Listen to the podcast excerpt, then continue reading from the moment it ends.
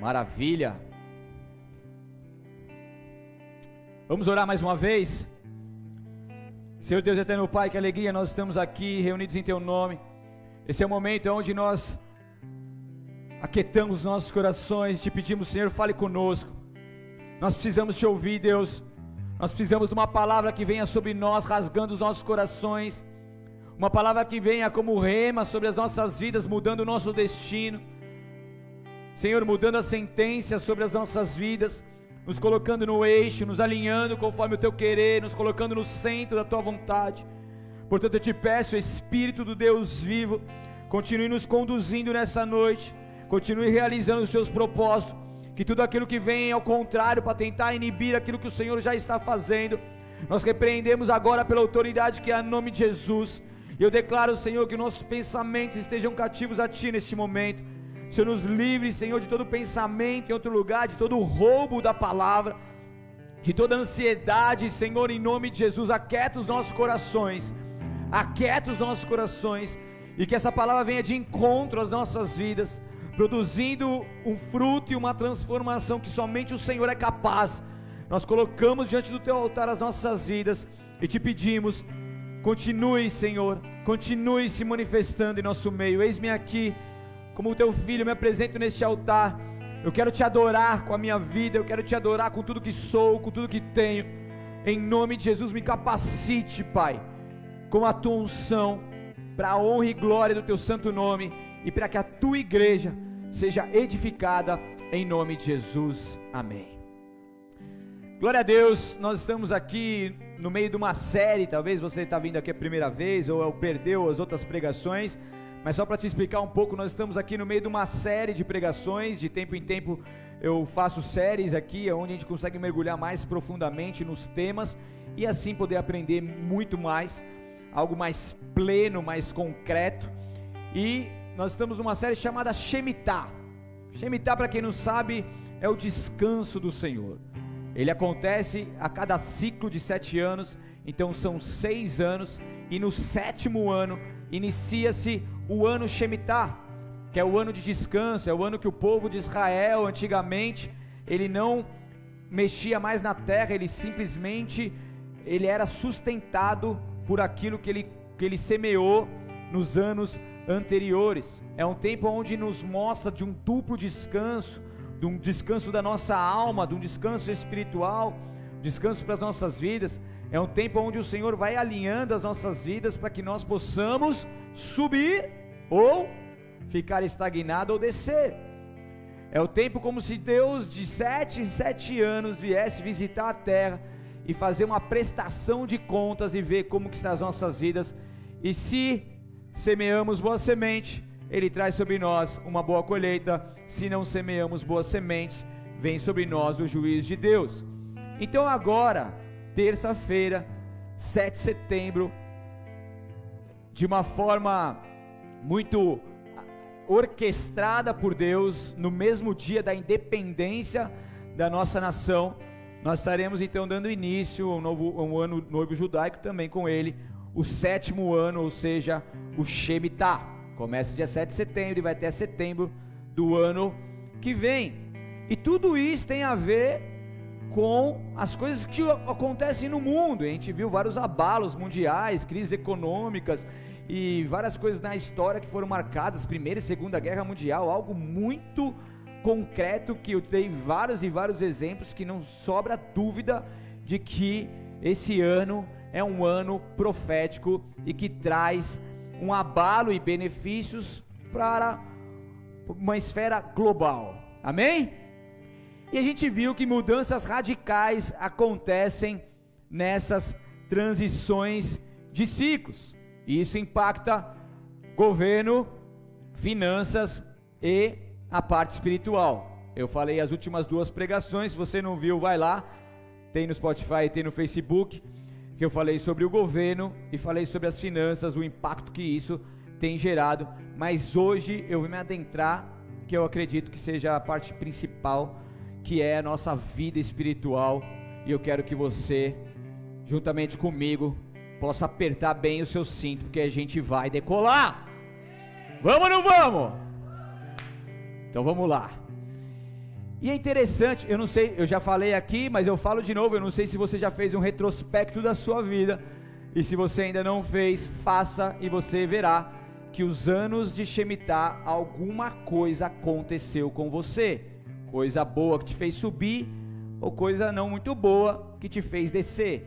Então, eu tenho falado com algumas pessoas e tenho visto diversos testemunhos aonde sempre nesses anos proféticos alguma coisa acontece, assim como na minha vida que eu já trouxe para vocês o meu exemplo. Mas falando agora, nesse momento, como, como pastor de uma igreja local e vendo o que está acontecendo agora, e eu estou falando de dias atrás, eu vejo várias pessoas me procurando e falando sobre essas transições repentinas que têm vindo ao seu encontro. Esses dias eu recebi uma pessoa, falou assim, pastor, um cargo que eu sonhava e orava durante muitos e muitos anos, bateu na minha porta e foi me oferecido. Só que eu vou ter que mudar de cidade, vou ter que mudar de área, que não sei o que, que não sei o que. E ela estava muito feliz e já com tudo pronto, passagem comprada, foi lá e foi lhe oferecido na mesma rede uma outra oportunidade de emprego conforme ela quis, só que aí numa localidade mais próxima. Ela que não tinha nada, de repente vê duas propostas maravilhosas sobre a sua mesa e agora ela tem que decidir. Que decisão ruim, né? Difícil, né? Qual, aonde eu vou, né? É algo que está variando, e a gente está falando agora, dessa semana. Pouquinho, poucos dias antes de nós termos a virada desse ano profético. Falei aqui sobre o ministério de louvor e a escolinha de adoração que nós demos início pelo nosso ministério infantil, e isso é apenas um pouco. A gente ganhou um teclado há um tempo atrás. Eu falei, meu, o que, eu vou fazer com esse teclado, cara? Daí eu falei com o pessoal do louvor, pessoal do louvor, cada um tem o seu, que não sei o que. Eu falei, meu Deus, cara, eu não quero ficar com esse teclado parado aqui, que não sei o que. Passou alguns meses e de repente a gente vê o propósito de Deus e a escolinha acontecendo e está usando o quê? O teclado que a gente ganhou. E agora na falta de um tem três teclados. É para fazer aquela escolinha mesmo. Então, assim, Deus está movendo as coisas, e é interessante, cara, que a gente não força nada. As pessoas vêm me procurar e falam, pastor, eu quero, meu, me ponho, é isso. E a gente vê essas pessoas falando algo, não de algo, não como, como uma emoção, algo almático. Como que você vai é, interpretar almático? Sentimentos, coisas do coração, alma. Isso, that's okay, yeah. Ó, ó. Amém. Quem estava aqui domingo passado sabe o que eu falei. O que, que eu falei? Ah, muito bem, vocês estão são craque. Então, tá batendo palma para mim, obrigado, Lucas. A palma. Então a gente vê isso acontecendo, os ministérios acontecendo, essa, essa questão de transição, de emprego, de cargo, de casa. Pessoa, de repente, estava procurando a casa, meu, surgiu uma oportunidade, em uma semana a pessoa já estava dentro da casa dela, da nova casa, respirando um novo ar, vivendo um novo tempo. E eu poderia passar aqui muitos e muitos minutos, até horas, falando de diversos, diversos outros testemunhos que têm se chegado, mas eu quero que você entenda o que está acontecendo, se você está me ouvindo nesse exato momento, se você faz parte desse ministério, se você se conecta com aquilo que são as palavras de Deus profetizadas, faladas nesse local, isso vai acontecer também na sua vida, porque isso não está destinado apenas a algumas pessoas, isso é algo destinado a todos nós. Quem vai viver? Aquele que entender e fazer a sua parte. E daí eu estava vendo da semana passada para hoje, surgiram três novos ministérios na nossa igreja. Caramba, uma semana. Semana passada surgiu, é, nasceu o novo ministério que é o Bola Gourmet.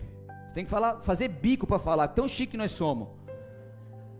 Fala aí, fala aí pro seu vizinho, Bola Gourmet. Tipo metido mesmo, gourmet. né?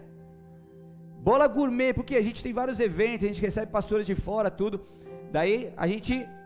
Quem, quem que fazia isso? Os diáconos. Então o diácono ele, ele chegava mais cedo, ele, ele media a temperatura, fazia não sei o que, preparava, fazia dízimo, não sei o que, não sei o que, ficava até o final e ainda cozinhava, aleluia! Mas hoje em dia está bem fácil ser diácono, vai nessa casa. Vocês estão, ó, tô dando muito boi para vocês. Não, mas eles continuam aí fazendo seu trabalho, ajudando. Mas agora a gente tem um ministério destinado a poder fazer todas essas comidas e pessoas que, meu, sem palavras. Pessoas que são mestres naquilo que fazem. Como que surgiu isso? Na cura, precisava de gente, mandei um WhatsApp para uma pessoa, falei assim: é o seguinte, Deus está te levantando como líder do Bola Gourmet agora. Sério, não é zoeira não, pergunta para secretário. É isso aí, vai, vai que é tua, tal, que não sei o que, já faz o grupo, já coloca as pessoas e você é. É sério? É, vai que é tua! Vamos decolar! E fala, vamos decolar. Ai, pastor, que não sei o que, que não sei o que. Mano, chamou a responsa, já formou o grupo, cada um fez uma coisa, já designou e ainda fizeram a cura. Todo o ministério Bola Gourmet fez a cura, mas também fez a alimentação para todos nós. Tava, posso falar? Perfeito, mano. Pessoal, cara, pessoal elogiando, até, até, tem alguém com fome aí? Então deixa quieto, vai. Até, pode falar? Só, só, só é você que quis que eu falasse, então depois eu falo para você. Até, como que chama? É. Costela defumada na bolha barbecue tinha lá. Só que a gente esqueceu que a costela defumada é de porco. E, e, e, o, e o cara que comeu a costela tinha um porco. Isso deu ruim. Sem ofensas.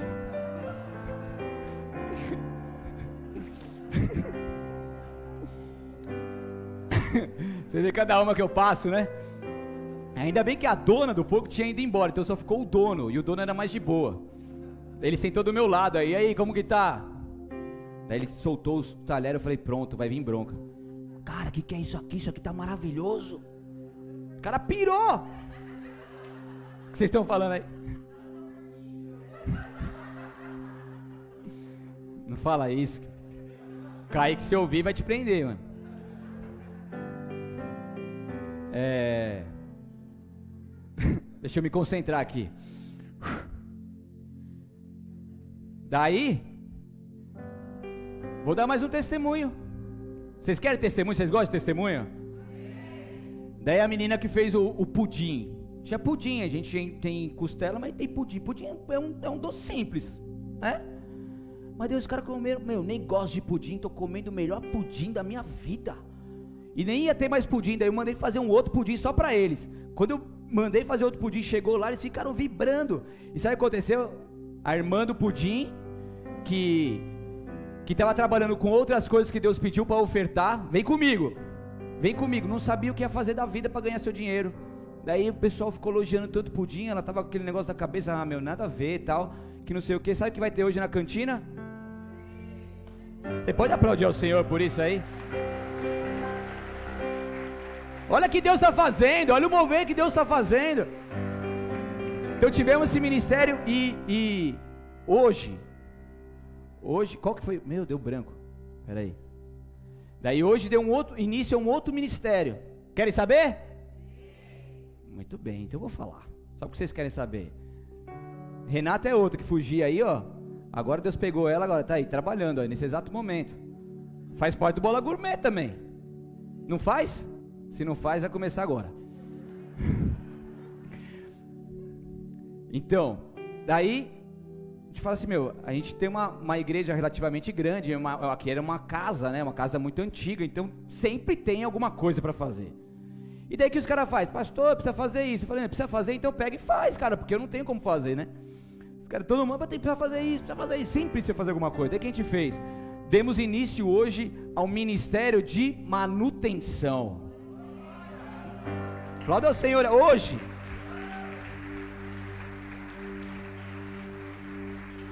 Então o que vai acontecer? A gente tem o um grupo lá, já tem o líder, sublíder, a gente vai enviar as demandas para lá, e daí vai cada um, ah, eu faço, eu faço. A gente vai lá, vai tirar fotinho antes, o depois, feito, que não sei o que, e a gente vai poder suprir a demanda da igreja. A princípio, as urgentes, que a gente vai começar, a gente que eu digo assim, eu vou no, né, cobertura espiritual, pá.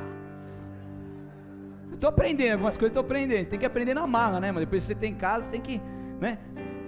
Né, Rogerinho? E daí, mano, deixa, o cara, os caras estão pirando, mano. Eu quero, que prazer poder zelar pela casa de Deus e fazer as coisas acontecer, meu. Que maravilhoso. Então aí são três ministérios que surgiu, certo? Primeiro, depois, e o terceiro me deu branco. Lembrei. Recri foi reativado agora, tem dois meses. Ministério Recri. E hoje, hoje, exatamente hoje, nós demos um restart ao nosso ministério lá no ID, lá no Bambu, que é a única igreja container do Bola de Neve na face da terra, que nós temos ali no meio do Bananal, que agora tá, voltou com tudo. Aleluia! Daí o casal de Diáconos, Arthur e Michel, vem me procurar, meu, que não sei o que, tal, tal, tal. A ideia é sua, pai da criança, mãe da criança, pode ir. Foram, começou, tá lá com a Lê, e tamo, fizeram o primeiro culto hoje, se você quiser depois participar, os procure, e a gente vai continuar cuidando daquele povo lá, a gente vai estender esse trabalho, a tribo indígena lá perto lá, e vamos continuar fazendo aquilo que Deus nos chamou para fazer. Esse é o tempo profético, igreja. Você entende o que está acontecendo agora, nesse exato momento conosco? Pessoas estão sendo ativadas profeticamente, palavras estão sendo liberadas, pessoas que estavam na sua angústia, aprisionadas há tantos e tantos anos, estão sendo libertas pelo poder de Deus. Muitos estão ofertando coisas que estavam ali na sua vida, incrustado, enraizado, e eles estão entregando ao altar do Senhor. E eu não me refiro a recursos, mas me refiro em atitudes, em coisas, em ações que precisavam ser feitas, que Deus já estava mostrando, mas não havia atitude. Mas essas pessoas agora estão tendo atitudes e ofertando o melhor no Senhor. Eu estou falando do Shemitah e a espiritualidade nessa noite e se você olhar para a história do Brasil, rapidamente você entender um pouco mais desse tempo profético, há um pouco mais de 100 anos, existiu dois homens suecos. Como que ela vai traduzir isso? não vou me preocupar com você não, tá, Thaís? Me desculpa. Adolf Gunnar, nem sei se é, que, se é assim que fala, e Daniel Berg, que se mudaram para os Estados Unidos e lá eles foram batizados pelo Espírito Santo. E daí que acontece? Deus os chamou para o Brasil. Deus os levantou uma palavra profética e falou: vocês têm que ir para o Brasil. E eles pisam no Brasil, sabe que ano? 1910. 1910 é ano do que, gente? E aí dá início no Brasil, começando ali por Pará, a Assembleia de Deus trazendo o movimento pentecostal, o batismo do Espírito Santo e um novo tempo sobre a nação brasileira. E se hoje nós podemos viver essa influência, isso faz parte desses dois homens que pagaram alto preço para poder trazer para cá esse avivamento. Então essas influências acontecem no mundo afora. 1994 conhecido como a bênção de Toronto, lá no Canadá, a participação de Randy Clark, houve um avivamento lá absurdo e trouxe um novo tempo sobre aquela nação e por aí fora. Então, para que se tenha conquista com Deus, tem que haver posicionamentos. Não dá para rompermos e subirmos em um novo ciclo mantendo os mesmos hábitos e ficando estagnados. Está claro para todo mundo? Então você quer viver algo novo, comece algo novo. Atitudes novas. Comece a sair do seu conforto para que você rompa e viva um novo ciclo com Deus. Porque quando Deus, ele chama Josué, ele quer sempre que nós vamos além. Por isso que eu falo que decolar e, e foguete não dá ré. Fala pro seu vizinho aí, foguete não dá ré. Porque decolar foi aquilo que Deus nos chamou para irmos além, para avançarmos, para entrarmos em uma atmosfera até então não conhecida. E Deus quer nos levar a esse novo patamar, mas antes de nos adentrarmos neste novo, Ele pede posicionamento. Quando Ele chama Josué, antes de entrar na terra prometida, existia um rio, o rio Jordão, um rio que desembocava lá do Monte Hermon e acabava lá no Mar Morto, um dos principais, o principal é, é, rio ali de, de, do povo de Israel. E eles tinham que atravessar esse rio, eles tinham que, que ter um milagre para poder passar e começar então a conquistar a terra prometida. Então eles tinham que fazer algo e tinham que viver algo sobrenatural. E Josué 3:5 Deus, ele chama o povo e Josué passa essa mensagem ao povo dizendo: "Purifiquem-se, pois amanhã o Senhor fará grandes coisas no meio de nós." Então Deus está falando assim: ó, purifica, toma sua atitude, faz lá, se santifique, vamos orar, vamos jejuar, vamos buscar, porque essa vitória vai ser sobrenatural. Porque eu não tenho como passar esse rio, eu não tenho como conquistar essa terra, eu não tenho como me adentrar em um novo território na força do meu braço. Eu preciso de uma intervenção divina. E como que isso vai acontecer? A partir do momento que nós clamamos por Ele, a partir do momento que nós nos posicionamos, que nós nos santificamos. Entenda uma coisa: pecado, iniquidade, a transgressão, o violar a lei, o transgredir a lei, aquilo que é algo que entristece o coração de Deus, são alguns exemplos que impede o avivamento de vir sobre as nossas vidas e nos despertar para o novo tempo. O que, que é avivamento? É a vida que vem dentro de nós, e aquilo que estava morto, parado, estagnado, a vida vem sobre nós, e isso traz um avivamento. Então, pra, para o mundo, o que nós renunciamos, quem já renunciou muita coisa na vida aí? Levanta a mão. Todos nós, né? Já renunciou muita coisa, já disse muito não já, já, já deixou de fazer muita coisa que agradaria a sua carne por amor a Deus, sim ou não? E aquilo que o mundo acha como perda, isso que nós fazemos, as coisas que nós renunciamos, pode até parecer perda para o mundo, mas para nós que entendemos, é uma oferta que produz ganhos. Então com Deus não se perde, com Deus só se ganha. Por mais que para o mundo pareça que nós estamos perdendo algo, deixando de viver algo, deixando de conquistar algo, quando isso é direcionado por Deus e estamos nos posicionando conforme a tua vontade, na verdade, nós estamos só ganhando. Porque o menos com Deus sempre vai ser mais. Os pãezinhos, os peixinhos, por mais que sejam um número muito pequeno com Deus, ele sempre vai ser mais, ele sempre vai ter multiplicação. Nós precisamos entender e confiar no Senhor. A gente não pode se deixar levar por encantamento das coisas que este mundo nos oferece. A gente não pode deixar levar pelo encantamento do dinheiro, da do status, que esse mundo pode nos oferecer, nós precisamos saber o que, que Deus quer de nós.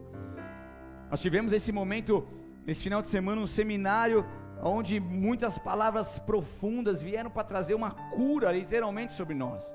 Uma libertação genuína veio sobre as nossas vidas, e aqui estávamos todos nós igualados no mesmo patamar, onde não existia diferença entre diácono, presbítero, líder, sublíder, membro, quem estava chegando agora ou quem já estava há muito tempo, nós estávamos todos aqui no mesmo patamar, querendo a mesma coisa, a cura e libertação que somente o Senhor pode nos dar.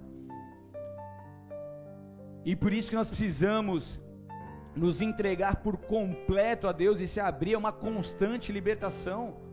Fala para você vizinho, a libertação é constante. É um processo. E essa cura que vem somente o Senhor é que pode nos dar. Porque eu quero falar algo muito profundo com vocês, porque a gente vai subir nesse Shemitah em nome de Jesus, você não está aqui à toa. E eu quero falar algo muito profundo para vocês, e muito sério, porque o maior inimigo do avivamento é a abominação. O maior inimigo para nós rompermos e subirmos em um novo ciclo é a abominação. Nos períodos de Shemitah, ele sempre, ela sempre estava presente, impedindo o povo de experimentar as bênçãos do Senhor. Pastor, o que é abominação? Tanto no grego quanto no hebraico, significa algo que causa repugnância atitude desprezível e que ataca diretamente a Deus. Então, abominação não é somente atitudes desprezíveis que venhamos a fazer, mas também isso é deformidade em nosso caráter que não nos abrimos a uma transformação. Um orgulho que não uma pessoa orgulhosa que não busca essa transformação, ela faz algo que é desprezível, ela faz uma abominação. Por quê? Porque o caráter vai sendo deformado, mas ele tem condição de ser aperfeiçoado. Mas por nosso desejo, nós não buscamos essa transformação. Nós não buscamos aplicar os princípios da palavra de Deus sobre as nossas vidas. Então são as coisas que Deus condena. É uma deformidade de caráter que nós nos acostumamos a viver e está tudo bem. E nós estamos vivendo em tempo aonde a abominação tem sido algo exaltado. Aonde você vê tantas pessoas fazendo apologia ao liberalismo, a pós-modernidade, colocando muitos ao engano, onde muitas pessoas acabam entrando numa sonolência espiritual profunda, porque estão se acostumando com esse liberalismo que está sendo pregado, aonde tudo pode, o que importa é que Deus te ama e glória a Deus por isso. Então, se você peca, não tem problema. Deus ele continua te amando, ele vai te salvar, ele vai te ajudar. Deus ele ama todos os pecadores, mas ele abomina o pecado. A gente precisa entender isso, que a gente precisa de um posicionamento quanto a isso. Essa pós-modernidade, aonde as coisas mundanas, elas vão se encaixando nas igrejas, elas vão se incrustando dentro das igrejas e querendo então é, fazer a junção do santo com o profano. E isso é abominável. E isso Deus detesta, Deus não está de acordo com isso. E serão, já são e continuarão sendo raros aqueles que não se dobram a outros deuses, que não comem do manjar de Babilônia, que não se entrega Vai ser e vai continuar sendo muito raro essas pessoas que entendem que não dá para você colocar a forma do mundo nos princípios de Deus. Os princípios de Deus, eles são inegociáveis.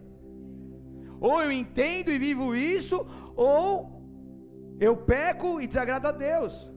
Seja, portanto, vós falar sim, sim, ou não, não, porque o que passar disso é de procedência maligna. Seja frio ou quente, o mono vomita. Mateus 5,37 fala do sim, sim, não, não. Por quê? Porque é a posição que nós devemos ser. É linha reta. Não faz curva. A palavra não pode fazer curva. Nossa atitude não pode fazer curva.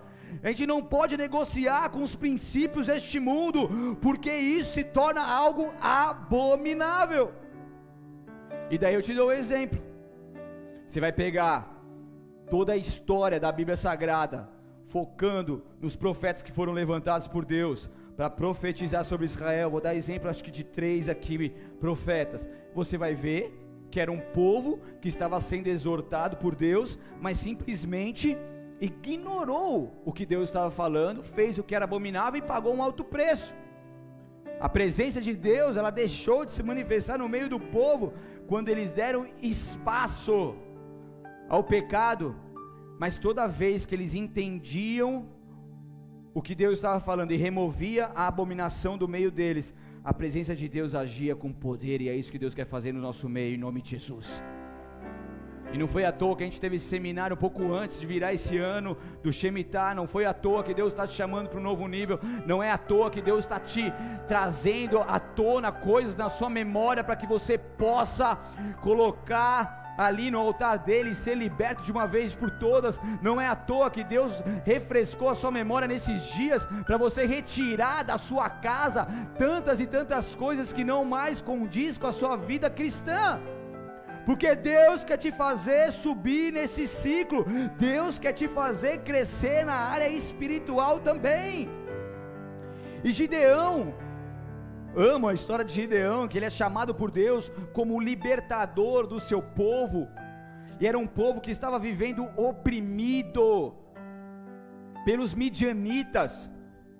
Dá lá em, lá em Juízes 6, 1. Quer abrir? Pode abrir comigo, já deixa aberto em Juízes 6.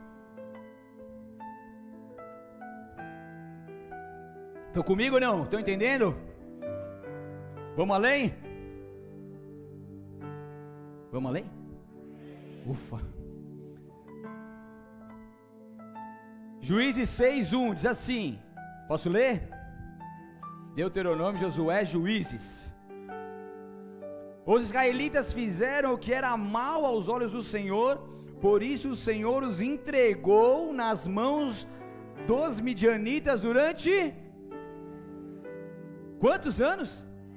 Olha aí, olha o ciclo de sete aí mais uma vez.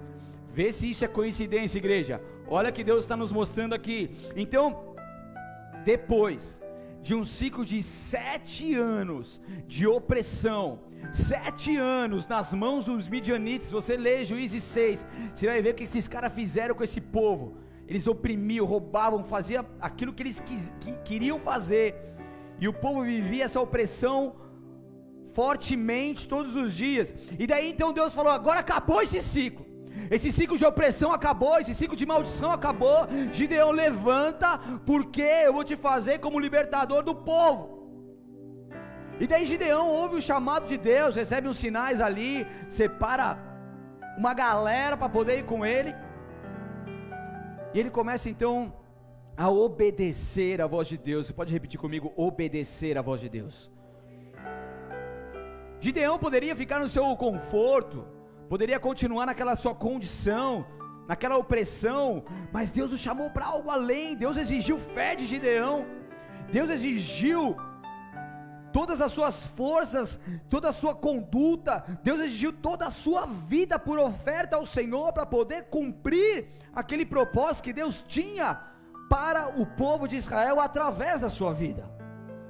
Então, depois de um ciclo de sete anos, Gideão ele começa a trazer um avivamento sobre o povo, sobre a sua terra.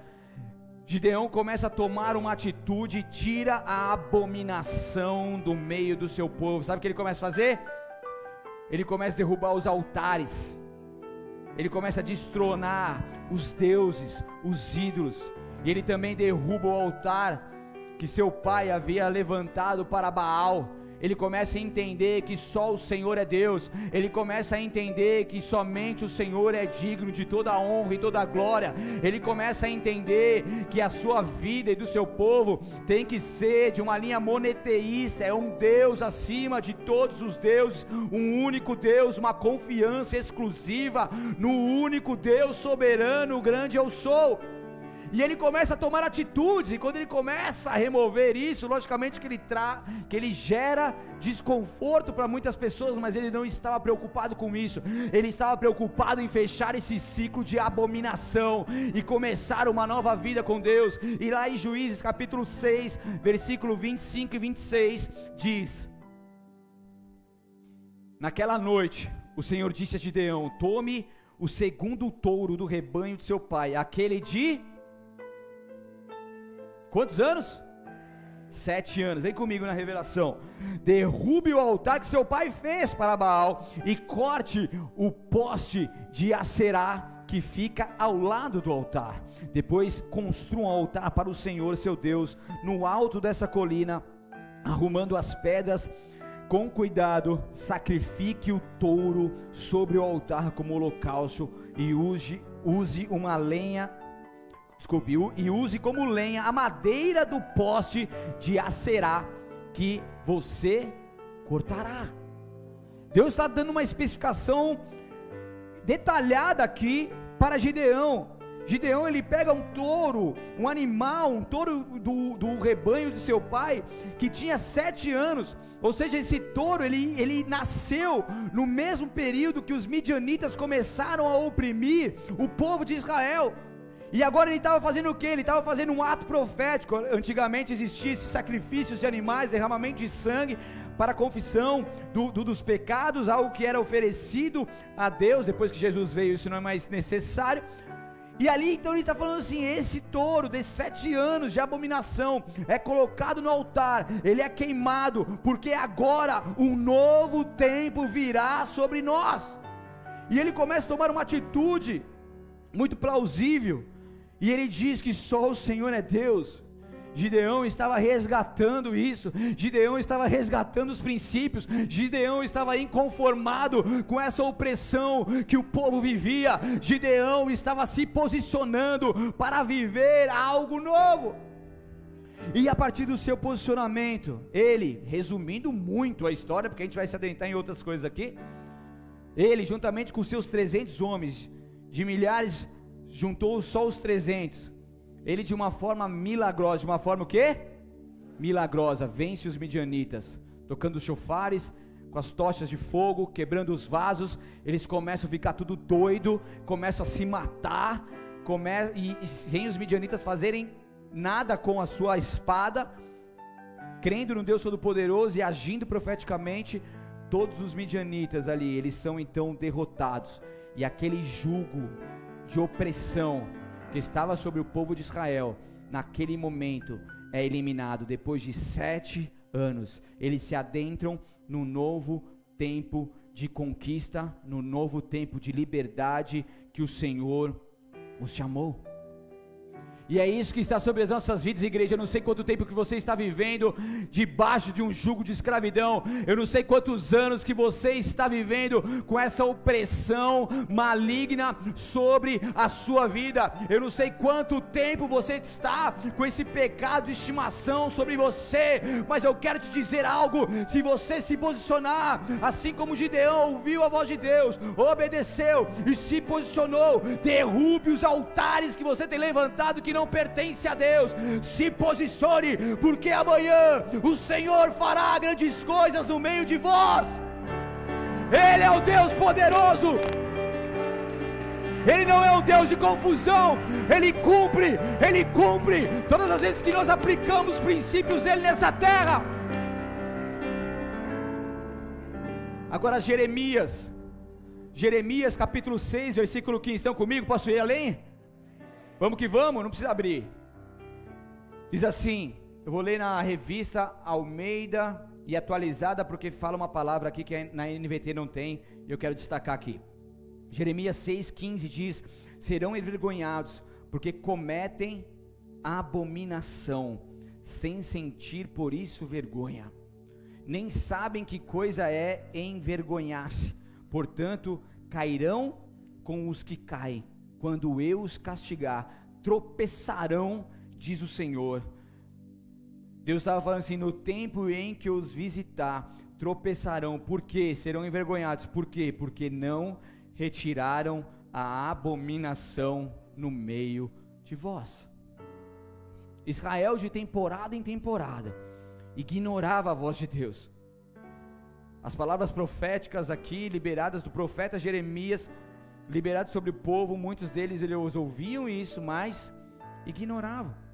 Não retiraram então o pecado do seu meio e logicamente pagaram um preço alto por isso, porque Deus ele vai avisando, ele vai mostrando o que precisa ser feito. O problema é que nós muitas vezes estamos cheios de nós mesmos. Muitas vezes nós não nos importamos com aquilo que Deus está falando, e muitas vezes Deus ele está trazendo algo para nossa memória, Deus está nos exortando, Deus está tocando em nossos corações, Deus está abrindo os nossos olhos, Deus nos está dando sonhos, visões, está levantando pessoas para falar conosco, traz uma palavra de, do altar como uma exortação para nos consertar, nos alinhar, nos chacoalhar, e muitas vezes nós ignoramos isso, achando que essa palavra é só para o meu vizinho da direita ou da esquerda, mas que não é comigo. E nós precisamos nos humilhar, nós precisamos entrar aqui no mesmo patamar e falar: Deus, fale comigo, mostre para mim aquilo que eu estou fazendo de errado, porque eu quero me consertar contigo. Eu quero receber aquilo que o Senhor está para me falar, porque toda exortação ela tem como raiz dessa palavra uma atitude de amor. E quando Deus fala com você, quando Deus te exorta diretamente, ou através de alguém, ou através de algo, Deus está falando assim: Eu te amo tanto que eu não quero que você se perca e deixe de viver um novo ciclo. Eu te amo tanto que eu estou te mostrando as coisas que você precisa consertar, porque eu quero que você suba nesse novo ciclo. Eu quero que você viva coisas grandes e poderosas. Então entenda aquilo que eu estou falando e se posicione, porque você vai decolar. Uh! Aleluia!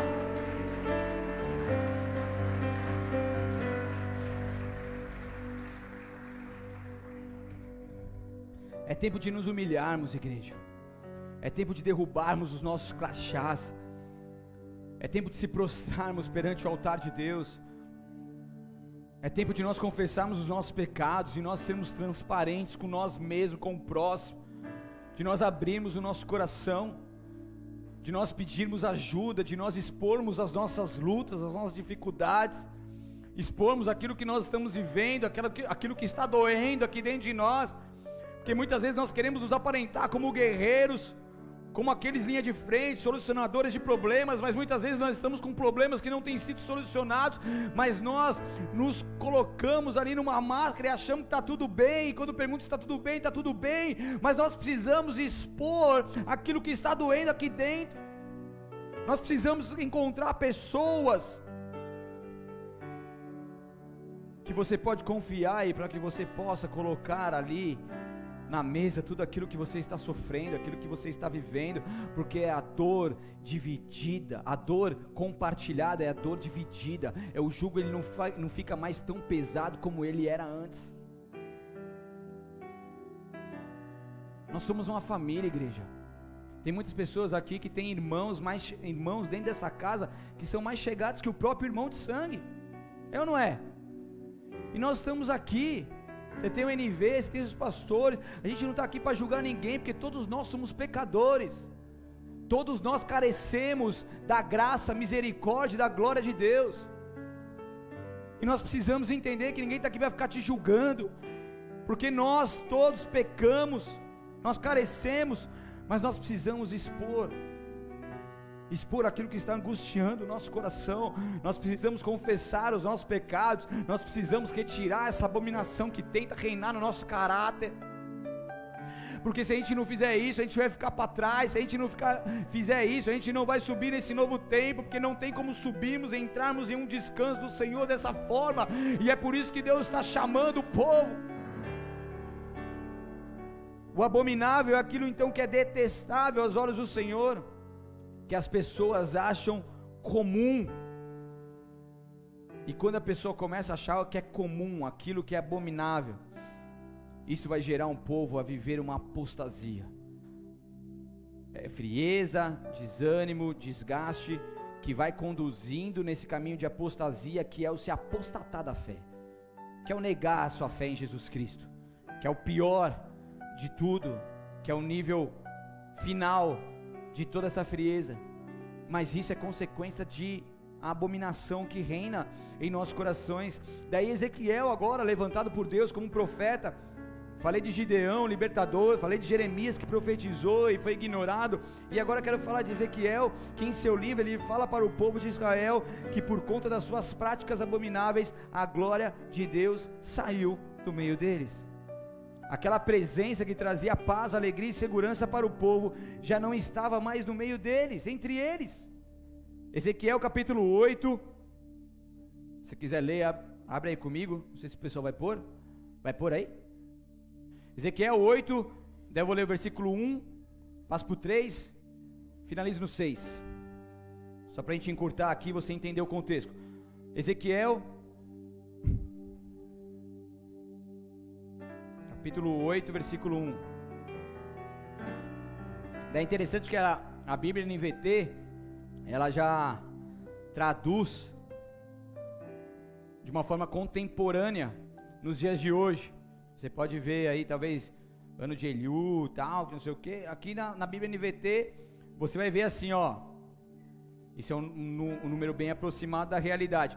Em 17 de setembro, no sexto ano, olha isso em 17 de setembro, no sexto ano do exílio do rei Joaquim, enquanto as autoridades de Judá estavam minha, em minha casa, a mão do Senhor soberano veio sobre mim. 8.1, depois passo para o 3. Ele estendeu algo que parecia uma mão e me pegou pelos cabelos. Então o Espírito me levou entre a terra e o céu e me transportou para Jerusalém numa visão dada por Deus. Fui levado à porta norte do pátio interno no te, do templo, onde havia um ídolo que provocou os ciúmes do Senhor. Finaliza no versículo 6. Filho do homem, disse ele, Você vê o que estão fazendo, vê os pecados detestáveis que o povo de Israel comete para me afastar do meu templo. Venha, eu lhe mostrarei pecados ainda mais detestáveis que ele. E até aí. Então aqui mostra, no sexto ano, no 17 de setembro, ali num, num, num ciclo, Deus estava mostrando aqui para Ezequiel o quanto que o povo ele estava distante de Deus. Ele estava fazendo coisas que não agradavam a Deus. Coisas, como diz aqui a Escritura, eram detestáveis. E descer na nossa vida espiritual cessa as provisões de Deus, a derruba a proteção contra os nossos inimigos e o guiar de Deus. Quando nós cometemos esses pecados e nos distanciamos de Deus, isso vai fazer com que aquela proteção, aquela paz que somente Deus pode nos dar, isso nós venhamos a nos tornar vulneráveis aos ataques das trevas. E o Senhor ele anseia por quê? Por arrependimento. Eu já falei sobre isso aqui algumas vezes, já trouxe uma palavra diretamente sobre isso, as palavras de João Batista, de Jesus, no Antigo Testamento, enfatizando o arrependimento do povo. Os profetas eram levantados por Deus para falar: pô, vamos lá, se arrepende porque eu vou fazer coisas grandes. Se arrepende porque o que eu tenho para vocês são coisas que vocês jamais imaginaram. Mas o povo estava lá, aprisionados no seu egocentrismo, aprisionado na sua vida pecaminosa que não agradava a Deus. Em Lucas 16:15 diz: Então ele disse: vocês gostam de parecer justos em público, mas Deus conhece o seu coração. Aquilo que este mundo valoriza é detestável, é abominável aos olhos de Deus. Jesus estava falando para os fariseus aqui, que eram pessoas que aparentemente eram pessoas boas, que faziam suas boas ações, tinham suas boas contribuições, tinham as suas riquezas, mas eram bem vistos na sociedade, mas praticavam pecados detestáveis, pecados abomináveis. Eles valorizavam as riquezas, achando que isso era um sinal de aprovação de Deus. Valorizavam as boas ações, mas seus corações estavam distantes de Deus. Jesus mesmo nos chamou de sepulcro caiado. Vocês podem estar bonitinho por fora, mas por dentro existe algo que precisa de conserto, algo que precisa de avivamento, que precisa de vida, que precisa de um novo sopro sobrenatural, eles não se abriam a uma verdadeira transformação. O mais importante não é aquilo que nós fazemos para o próximo, o mais importante não é aquilo que nós conquistamos, o mais importante não é a nossa riqueza e o quanto somos bem vistos na sociedade. O mais importante para Deus é se nós temos um coração segundo o coração dele, um coração quebrantado que busca uma confirmação de Deus, numa transformação genuína que somente ele pode dar, um coração que busca a aprovação do Deus Altíssimo, que está em primeiro primeiro lugar, preocupado em adorá-lo em espírito e em verdade. Isso é maior do que toda e qualquer riqueza e conquista que se possa ter nessa terra. A nossa preocupação tem que ser essa. Eu posso adquirir muitas coisas, mas se eu não tiver a presença de Deus, eu não tenho nada. E quantas coisas têm nos distanciado de Deus? Quantas conquistas nos tem nos levado longe do altar de Deus. Quantas coisas que nós conseguimos, sonhos que conseguimos realizar, que eram para estar glorificando o nome de Deus nesse momento, mas estão nos distanciando de Deus.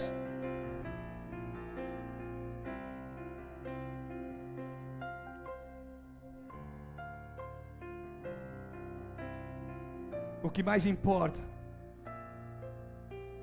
é agradar o coração do Pai. Já tive muitas conquistas nessa terra. Já consegui fazer muita coisa com aquilo que o dinheiro pode me dar. Mas quando eu tive um encontro pessoal com Jesus Cristo, e eu vi aquela paz, aquela presença tão poderosa invadindo o meu ser, eu falei: Deus, eu não troco isso por nada. E essas renúncias têm sido todos os dias de nossas vidas, porque nós não queremos nos prostrar a outros deuses, nós não queremos nos render aos manjares dos outros reis, nós não queremos nos perder no meio dessa jornada, nós queremos continuar adorando ao nosso Deus, continuar renunciando, continuar ofertando, continuar adorando Ele, porque nada mais nos importa a não ser agradar o nosso Deus. Deus, o que, que nós temos que fazer? O que, que nós temos que retirar do nosso meio? O que, que nós temos que ofertar, que entregar, que renunciar? Fala, Deus, fala, Deus, porque nós não queremos fazer algo detestável aos seus olhos. Mostra-nos, Deus, porque nesse dia, nesse momento, nós queremos nos santificar, para que o Senhor faça coisas poderosas amanhã. Esse é o tempo, nós queremos nos humilhar, nos entregar por completo, Deus, porque nossa vida não tem sentido sem você. Aleluia. Oh, nós precisamos identificar as abominações escondidas em nosso interior que estão impedindo a nossa comunhão com a presença de Deus de irmos além. O que, que tem nos impedido? O que, que tem nos estagnado? O que, que tem nos aprisionado? O que, que tem nos oprimido? Assim como Gideão levantou e tomou essa atitude, Deus te chama nessa noite para você levantar. O Shemitah tem que impactar a sua vida espiritual também. O Shemitah tem que impactar a sua vida espiritual. Onde estão os sonhos que Deus colocou no teu coração? O que você tem feito com os dons que Ele depositou na sua mão? Que Ele confiou a você. E que você, por conta de traumas e dificuldades, por conta de obstáculos que você enfrentou na sua caminhada, você simplesmente engavetou isso que Deus colocou nas suas mãos por confiança. E Deus está falando: levanta-te nessa noite se arrependa por aquilo que você deixou de fazer, porque eu tenho novas coisas para você. E aquilo que ficou parado, estagnado, se você se posicionar hoje, Deus virá com a glória dele se manifestando, te levando a um novo patamar. Oh, Deus te chama novamente, Deus te chama novamente, Deus quer te levantar para o novo tempo novamente. Deus não entregou isso nas suas mãos à toa. Confie nele e o mais ele fará. Confie nele, o mais ele fará. A capacitação vem dele, nunca veio de você, exclusivamente de você. Confie nele. Confie nele, quais são os ídolos que nós temos colocado acima de Deus, o que, que nós temos adorado acima de Deus. Muitos adoram o seu próprio corpo, adoram o seu dinheiro, adoram a sua conquista, adoram até mesmo a sua família, os seus bens, acima do Deus Todo-Poderoso que precisa ser adorado. Muitas vezes nós levantamos ídolos, ídolos, ídolos que colocamos acima de Deus, e o que Deus está falando, assim como Ele chamou Gideão, destrone os altares, arrabachou, daquilo que você tem adorado, porque a adoração única e exclusiva tem que ser ao Deus acima de todos os deuses, ao Senhor dos Senhores. Deus não divide a glória dele com ninguém. Deus tem ciúmes de nós. Ele zela por nós. Ele tem cuidado de nós. E quando nós adoramos a outras coisas, Isso é algo detestável. Deus está falando: adore a mim, somente a mim, confie somente a mim, que eu farei grandes coisas em seu meio, eu farei grandes coisas na sua vida. Quantas vezes nós temos tirado o foco das coisas espirituais e colocado nas coisas carnais, nas coisas criadas pelas mãos humanas?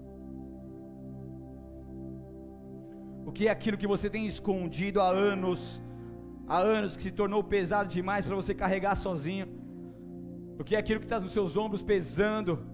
Está te tirando o sono, está te colocando tristeza profunda. O que é aquilo que está pesado em você, que você tem escondido, insiste em esconder e andar dessa forma? Deus está te falando, ei, eu quero que você viva num jugo leve e suave que eu tenho para você. O fardo que eu tenho para você é leve e suave. Não carregue mais isso sozinho. Não carregue mais isso sozinho. Exponha isso, exponha isso. Traga isso à luz, traga isso à luz, porque Deus vai fazer amanhã grandes coisas em seu meio. Quais são os segredos que você tem guardado de algo que fizeram com você, algo que você fez e que você se envergonha de compartilhar isso, mas isso está te consumindo. Mas isso está te consumindo. Você tem guardado isso somente para você e Deus está te falando, ei, divide o seu fardo, compartilha isso que está te angustiando, porque esse fardo será dividido e você vai entrar num fardo leve e suave. Para subir tem que estar tá leve, para subir tem que estar tá leve, para subir tem que estar tá leve. E o Espírito Santo de Deus quer nos conduzir a uma vida de fardo de leve e suave.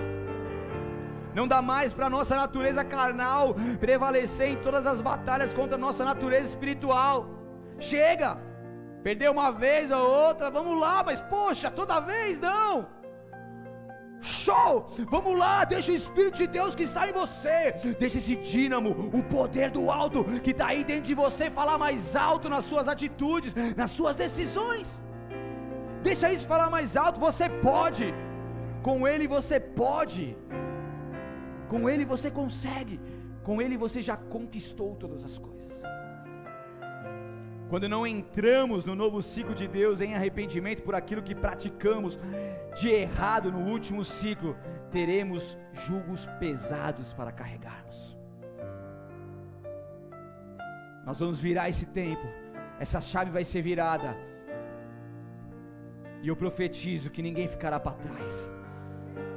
O avivamento virá quando o povo de Deus orar e pedir ao Espírito Santo para remover toda abominação que está oculta em sua vida e na sua igreja.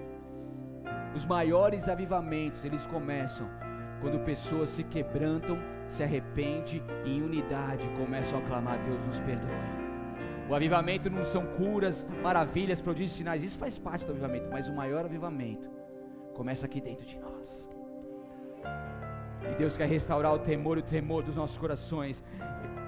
A remoção da abominação produzirá em nós um crescimento espiritual em vez de paralisações.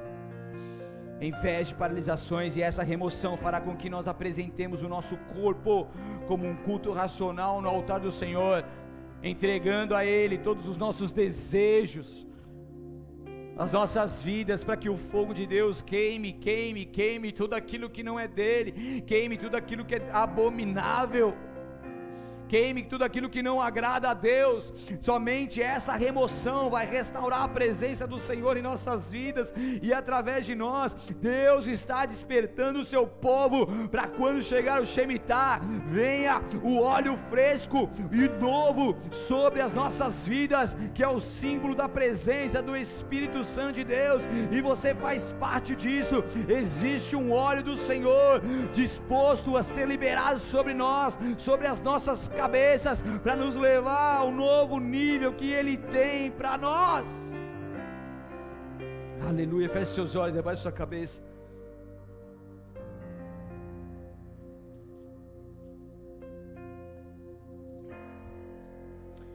Aleluia.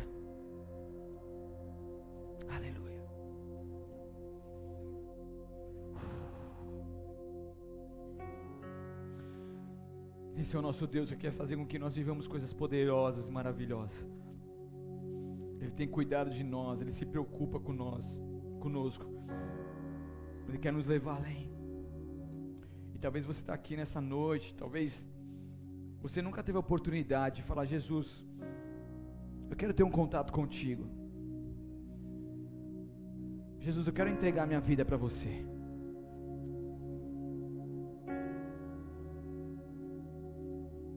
Você quer ter uma atitude nessa noite que vai mudar o seu rumo, a sua história? Você quer confiar a sua vida na mão do Mestre, daquele que pode todas as coisas, daquele que vai te conduzir da melhor forma, daquele que não vai te abandonar. Muitas pessoas te abandonaram, mas Jesus nunca vai te abandonar. Muitas pessoas te traíram, mas Jesus nunca vai te trair. E algo poderoso foi liberado aqui. Existe uma palavra poderosa liberada sobre a sua vida. E isso é possível a partir do momento que você entende que Jesus é o mediador entre nós e Deus.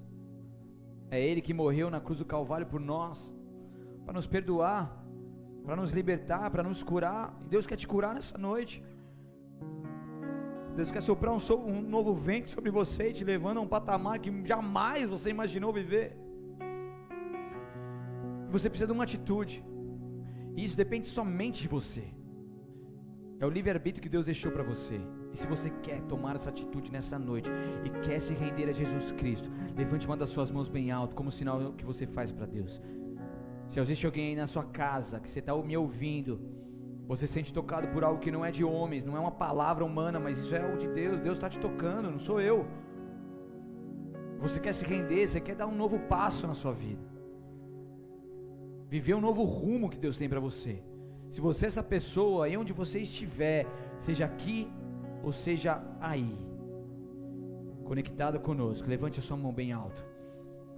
E repita assim comigo, Senhor Jesus. Senhor Jesus. Eu creio. Eu creio. Que sem ti eu nada sou. Que sem ti eu nada sou. E nesta noite. E nessa noite. Eu me entrego por completo a ti. Eu me entrego por completo Te peço perdão pelos meus pecados. Te peço perdão pelos meus pecados. Minhas falhas e iniquidades. Minhas falhas e iniquidades. Eu te peço. E eu te peço. Passa teu sangue sobre mim. Passa teu sangue sobre me mim. Purifique e justifique. Me purifique e justifique. Me santifique. Me santifique. Porque a partir de agora. Porque a partir de agora. A minha vida. A minha vida. É totalmente tua. É totalmente tua. Eu creio Jesus Cristo. Eu creio Jesus tu és o Deus Filho, que tu és o Deus que filho, veio ao mundo em carne, que veio ao mundo em carne, morreu, mas ressuscitou, morreu, mas ressuscitou, e hoje vive está à destra do Pai, e hoje vive está à destra do Pai, e a partir de agora, que a partir de agora, tu és meu Senhor e Salvador, tu és o meu Senhor e para Salvador, todo sempre, para todo sempre, Amém. Amém. Eu oro por você que fez essa oração, eu te peço que essa presença maravilhosa de Deus possa te invadir agora de uma forma poderosa, porque você abriu o seu coração agora.